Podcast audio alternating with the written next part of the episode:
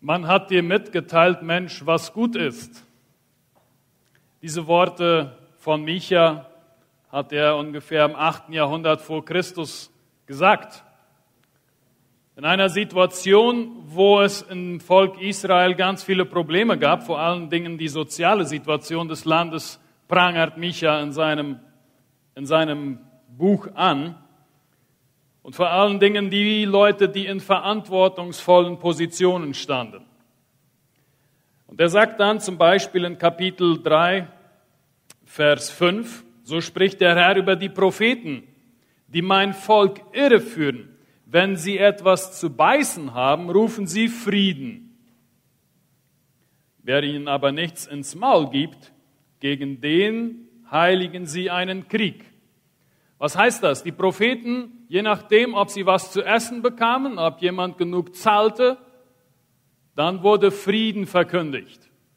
Wenn jemand aber nicht genug zahlte, dann gab's Krieg. Das, was, das war das, was sie verkündigten. Oder in 3 Vers 11. Seine Häupter richten für Bestechung, seine Priester lehren für Lohn und seine Propheten wahrsagen für Geld. Und dann stützen sie sich auf den Herrn und sagen, ist der Herr etwa nicht in unserer Mitte? Kein Unglück wird über uns kommen. Menschen werden ausgebeutet, Menschen werden an den Rand gedrängt, soziale Probleme gab es damals. Und das ist der Kontext, in dem sich dieser Text befindet, aus Micha Kapitel 6. Und in Micha Kapitel 6, Vers 6, da steht eine Frage. Ich lese Vers 6 und Vers 7. Womit soll ich vor den Herrn treten? Mich beugen vor dem Gott der Höhe? Soll ich vor ihn treten mit Brandopfer? mit einjährigen Kälbern? Wird der Herr gefallen haben an tausend von Widdern, an zehntausend von Bächen Öl? Soll ich vielleicht meinen Erstgeborenen geben für mein Vergehen? Die Frucht meines Leibes für die Sünde meiner Seele? Hier ist ein Mann aus dem Volk, der komplett in einem kultischen Denken verfangen ist und der fragt, hm, soll ich vielleicht sehr viel opfern? die Menge der Opfer erhöhen? Kann ich dann zu Gott kommen? Oder vielleicht muss es nur eine bessere Qualität sein? Vielleicht sind die Opfer nicht gut genug. Wie soll ich vor Gott treten? Wie kann ich Gott näher kommen? Wie kann ich zu Gott kommen? Ich weiß nicht, ob wir sowas kennen, dass wir versuchen, vielleicht die Menge unserer Opfer zu erhöhen oder vielleicht die Qualität unserer Opfer zu verbessern, um Gott näher zu kommen. Vielleicht versuchen wir mehr zu spenden, mehr gute Werke zu tun, mehr Zeugnisse zu geben, ein besseres Leben zu führen und Gott zu beeindrucken. Mehr Zeit in Gemeinschaft mit Gott verbringen, mehr Zeit, mehr Dienste für die Gesellschaft tun. Oder vielleicht die Qualität, vielleicht die Dienste, die wir bis jetzt getan haben, vielleicht denken wir, hm, die könnten eventuell nicht gut genug sein, ich musste vielleicht noch was Besseres machen. Leute, es gibt überhaupt kein Opfer, das Gott von uns sagen müsste, das ist gut genug. Es gibt's gar nicht. Es gibt nichts, was wir Gott bieten könnten, was gut genug wäre. Nicht einmal das Höchste, was ein Mensch geben kann. Hier dieser Mann, der sagt, vielleicht wenn ich meinen Erstgeborenen opfere, das hat Gott nie verlangt. Wir von uns aus können kein Opfer bringen, das Gott wirklich wohlgefällig wäre, um ihn zu beeindrucken. beeindrucken. Es ist vielmehr andersrum. Gott hat sein Wertvollstes er hat seinen Erstgeborenen gesandt. Gott hat das Opfer vollbracht. Gott hat den ersten Schritt getan. Römer 3, 23 bringt das so zum Ausdruck, es gibt keinen Unterschied, denn alle haben gesündigt und erreichen nicht die Herrlichkeit Gottes, sondern werden umsonst gerechtfertigt durch Gnade, durch seine Gnade, durch die Erlösung, die in Christus Jesus ist. kann mich sehr gut daran erinnern, dass mein Dozent in der Schweiz einmal mit uns seine Gedankenwelt ein wenig mitteilte. Er war schon über viele Jahre Dozent, Professor, Doktor in Theologie. Er arbeitet jeden Tag mit der Bibel. Und er hatte bei sich immer diese Frage, ist das genug? Ich meine, er beschäftigt sich wirklich jeden Tag mit der Bibel, mit Gottes Wort und unterrichtet und schreibt Bücher und Bücher und analysiert den Text. Und er hatte diese Frage, ist das vielleicht genug? Und ich mag mich gut erinnern, wie er dann sagte, bis ich, und das war ja nicht das erste Mal, dass er diesen Text las, auf Epheser 2, Vers 8 und 9 kam. Denn aus Gnade seid ihr errettet, durch Glauben. Und das nicht aus euch, Gottes Gabe ist es. Nicht aus Werken, damit ihr euch nicht noch etwa rühmt. Und das ist auch ganz wichtig hier zu verstehen.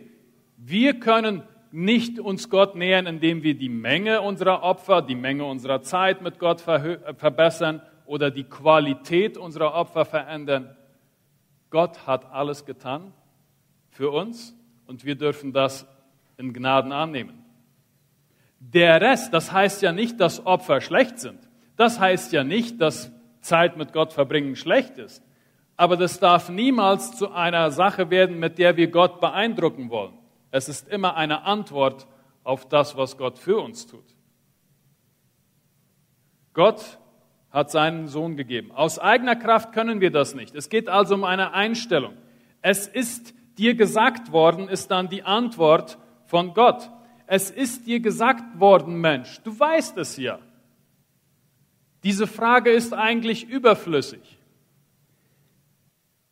Es ist ja lustig bei Kindern zu beobachten, wenn sie eigentlich ganz genau wissen, wenn Papa und Mama gesagt haben, ein Video schauen oder ein Stück Schoki essen. Die meisten Kinder werden dann fragen, darf ich noch ein zweites? Oder vielleicht machen das nur unsere Kinder, ich weiß das nicht. Die Antwort ist eigentlich überflüssig. Die Antwort ist klar. Es ist dir gesagt worden und so ist das auch hier bei diesem Text in Vers 8. Man hat dir mitgeteilt, Mensch, was gut ist. Du weißt es ja schon. Ich habe es ja schon gesagt. Drei Dinge. Drei Dinge. Über Recht, Gerechtigkeit, Liebe Barmherzigkeit oder Güte und gehe demütig mit deinem Gott. Sola ser justicia, amar misericordia y humillarte ante tu Dios, wie das im Lied auch war.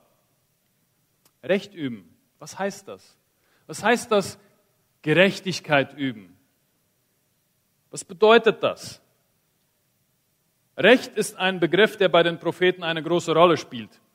Und Micha prangert hier, und ich habe das schon gesagt, die soziale Ungerechtigkeit an. Die soziale Ungerechtigkeit. Und in diesem Kontext sagt er, Recht üben. Recht üben, Gerechtigkeit üben. Was heißt das? Ich möchte ein paar Dinge mit euch teilen und euch herausfordern und uns herausfordern. Was kann das für uns bedeuten? Damals Gott hat ja die Welt geschaffen, in 1. Mose, und da war Land für alle da. Und er hat die, den Menschen den Zugang zu, gegeben zu den Früchten, zum Land, zum Ertrag des Landes. Und dann kam der Sündenfall und hat alles verändert. Und Gott fängt mit Israel eigentlich nochmal an und sagt, ich will eine Gegenkultur schaffen. Die Kultur um Israel herum war dominiert von Sklaverei, von Unterdrückung, von sozialer Ungerechtigkeit und Gott möchte mit Israel eigentlich eine Gegenkultur schaffen, wo soziale Gerechtigkeit herrscht. Was heißt das? Da werden die Armen nicht ausgegrenzt. Es sollte eigentlich gar nicht Arme geben, es wird es aber immer. Da kümmert man sich um die Ausländer, da kümmert man sich um die Ausgestoßenen, die werden beachtet. Das ist ein anderes Wirtschaftsmodell. Das hat weder bei David noch bei Salomo in Wirklichkeit nie wirklich gut funktioniert, aber das war die Idee. Und so sagt auch Jesus dann, wenn er im Neuen Testament kommt, und ich mache einen großen Sprung in Lukas 4, Vers 19, der Geist des Herrn ist auf mir, weil er mich gesalbt hat, Armen gute Botschaft zu verkündigen. Er hat mich gesandt, Gefangenen Befreiung auszurufen, Blinden, dass sie wieder sehen, Zerschlagenen in Freiheit hinauszusenden und auszurufen ein angenehmes Jahr des Herrn. Soziale Gerechtigkeit. Sich für die Armen, für die Benachteiligten einsetzen. Warum sollte uns das interessieren? Gut, das steht hier in diesem Text. Jesus kam und hat genau das gemacht. Er hat Arme wieder, er hat Arme begleitet, er hat Blinde wieder sehend gemacht, er hat Kranke geheilt, er hat Besessene von bösen Geistern befreit. Leute, die ausgestoßen waren, Leute, die am Rand der Gesellschaft waren, um die hat Jesus sich gekümmert. Er hat sich für soziale Gerechtigkeit eingesetzt. Und auch in der Bergpredigt steht in Kapitel 5, Vers 6 in Matthäus, glückselig, die nach Gerechtigkeit hungern und dürsten, sie sollen gesättigt werden. Es ist also ein ganz zentraler Teil des Christentums im Alten Testament, in so einem Text wie hier in Micha, aber auch, das war auch das Programm von Jesus. Ich habe versucht, das runterzubrechen. Was könnte das für uns bedeuten? Ich möchte auf ein paar Dinge kurz eingehen. In Levitikus 25 ist die Rede vom sogenannten Jubeljahr. Also nach sieben mal sieben Jahren gab es das Jubeljahr, das 50. Jahr oder 49. In diesem Jahr musste Israel die Sklaven freilassen und Land wurde zurückgegeben.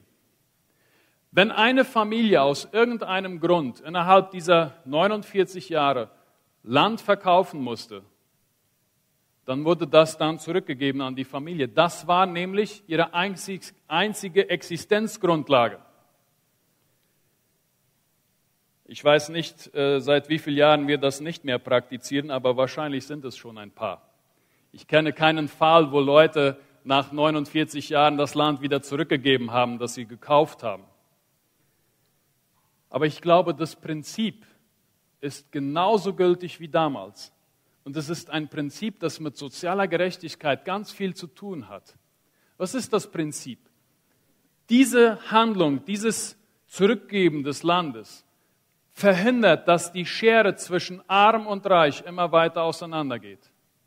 Eine Familie, die aus irgendeinem Grund ein Stück Land verkaufen muss, wird nie mehr in der Lage sein, aus eigener Kraft aus der Armut rauszukommen.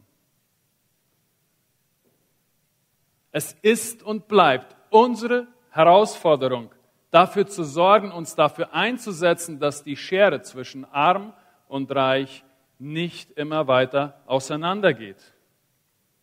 Und das in einem Land, in dem das meiste vom wirtschaftlichen Wachstum zehn Prozent der Bevölkerung zugutekommt. Der größte Betrag, das meiste vom wirtschaftlichen Wachstum Paraguays kommt 10% der Bevölkerung zugute. Die anderen leiden. Es ist unsere Herausforderung, liebe Leute, dafür zu sorgen, dass diese Schere nicht immer weiter auseinandergeht. Was könnte das bedeuten? Was können wir dagegen tun? Und ich möchte da Herrn Theo Löwen zitieren, wenn man ihn fragt, was können wir tun in unserem Land, wenn wir Leute haben, die wirtschaftlich schlecht ab sind, wenn wir Leute haben, die in Armut sind, wenn wir Leute haben, die an den Rand gedrängt wurden. Was ist seine Antwort? Bildung. Bildung, Bildung, Bildung. Und da habe ich jetzt angefangen, ein bisschen rumzurechnen. Und das sind alles Daten, die für euch öffentlich einsichtig sind. Zum Beispiel die Daten von der Kooperativa Čortica, aus dem Jahr 2022. Die Kooperative Čortica hat einen Jahresumsatz von 5.237.000 Milliarden. Das sind 717 Millionen Dollar. 717 Millionen Dollar. Wenn ich jetzt mal davon 10 Prozent nehme, äh, dann habe ich schon eine Menge Geld. Und ich habe mich informiert, was, was kostet eine Schule? Die Schule in Campo Nueve, die Schule Gutenberg in Campo Nueve, kostete, und ich weiß, das sind elf Jahre zurück, in der ersten Bauphase 8,5 Milliarden Guaraníes. Mit 10% vom Jahresumsatz der Kooperative Čortica könnte man 61 Schulen bauen. 61 Schulen wie die in Campo Neuve, wo 430 Schüler sind. Das wären dann um insgesamt 26.230 Kinder, die in die Schule gehen könnten. Gut, sagt ihr, okay, heutzutage kommt die Schule doppelt so teuer. Gut, dann halten wir halt, nehmen wir das Resultat von zwei Jahren, haben wir immer noch 61 Schulen. Oder nehmen wir Daten, die vielleicht hier für uns Asunción ein bisschen näher sind. Cooperativa Concordia, wo 68 Prozent Mennoniten Mitglieder sind. Hier in der Cooperativa Concordia. Ähm, die Zinsen, nur die Zinsen die diese Mitglieder kassiert haben im Jahr 2022, lagen bei 10.782 Millionen Guaraníes. 10 Milliarden. Damit kann man schon eine Schule bauen. Eine gibt es auf jeden Fall. Nur die Zinsen. Wenn wir dann noch die Zahl nehmen von dem, was auf Konten, auf Sparkonten liegt, auf kurzfristig oder langfristigen Sparkonten, dann sind wir bei 191.000 Millionen. 10 Prozent davon wären 19.000 Millionen, also 19 Milliarden. Das geben immer noch zwei Schulen. Was ist, was ist der Sinn? Also es geht mir darum, es geht mir gar nicht darum zu sagen, dass die Leute, die reich sind, das sind alles schlechte Leute. Überhaupt gar nicht. Die Bibel hat, kennt viele reiche Leute. Aber die Bibel weiß auch um die Verantwortung dieser reichen Leute. Und ich glaube, wir haben eine Riesenverantwortung. Wir haben ein unglaubliches Potenzial. Und es ist unsere Verantwortung, Gerechtigkeit, uns für Gerechtigkeit einzusetzen. Dafür einzusetzen, dass die Schere zwischen Arm und Reich nicht immer weiter auseinandergeht. Marco Kauenhohen, ein Absolvent vom SEMTA, der seine Masterarbeit an der FTH in Gießen gemacht hat, hat folgende Bemerkung in seiner Arbeit mit aufgenommen und die hat mich ziemlich zum Nachdenken gebracht. Er sagt, unter anderem kann hier stichpunktartig vermerkt werden, dass die Gemeindeprojekte nicht mit dem Wohlstandswachstum vergleichbar gewachsen sind. Das bedeutet, solange die Gemeinden, und er bezieht sich auf die Gemeinden im Chaco, mit der eigenen Existenz zu kämpfen hatten, wurden überall im Land neue Projekte gestartet. Je reicher die Gemeinden wurden, desto weniger Projekte wurden ins Leben gerufen.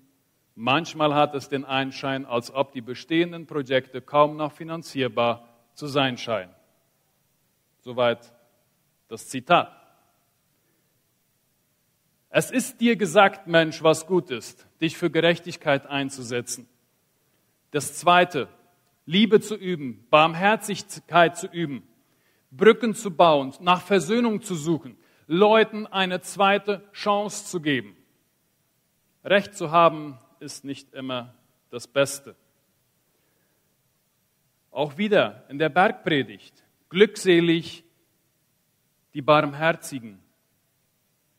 Sie wird, ihnen wird Barmherzigkeit widerfahren. Es wird auch dort aufgegriffen. Vor zwei, oder was, ja, vor zwei Wochen fand der Führungskongress statt. Und dort habe ich Sandro González kennengelernt. Ein Mann, ein sehr erfolgreicher Unternehmer aus Brasilien, der meines Erachtens diese zwei Dinge, Liebe zu üben, Güte und Barmherzigkeit zu lieben und soziale Gerechtigkeit für, dafür zu sorgen, der das zusammenbringt.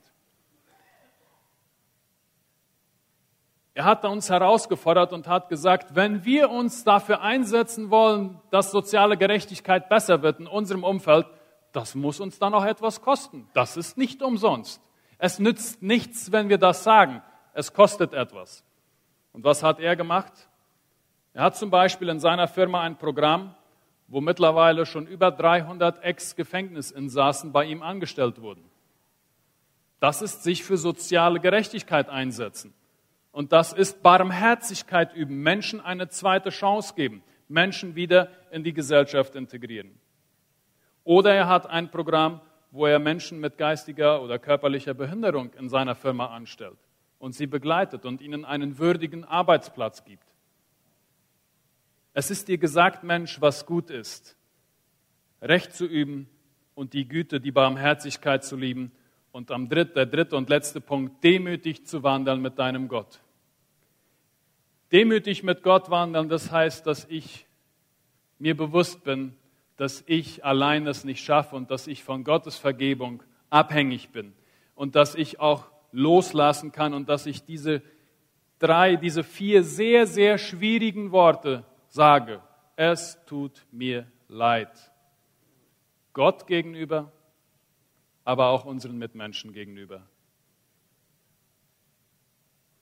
Professor Dr. Armin Scherschin sagte zu uns, der Weg der Demut, das ist der beste Weg. Das ist der ganz unterste, das am wenigsten Verkehr. Es ist dir gesagt, Mensch, was gut ist und was Gott von dir fordert. Gerechtigkeit zu üben, Güte zu lieben und demütig mit Gott zu wandern. Möge Gott uns daran helfen. Ich bete. Herr Jesus, ich danke dir dafür, dass du uns ein Vorbild gewesen bist dessen, was es heißt, dich für benachteiligte Menschen einzusetzen, für Menschen, die an den Rand gedrängt werden. Du hast uns reich gesegnet als Gesellschaft, als Gemeinde. Und ich bitte dich, dass du uns Weisheit gibst, diese Segnungen sinnvoll zu verwalten, einzusetzen für unser Land, für Leute, die benachteiligt sind, dass wir Barmherzigkeit leben und dass wir demütig mit dir unterwegs sind, in dem Wissen, Herr Jesus, dass wir von deiner Vergebung abhängig sind. Ich danke dir für diese Gemeinschaft, für diesen Gottesdienst und ich bitte dich um deinen Segen. Amen.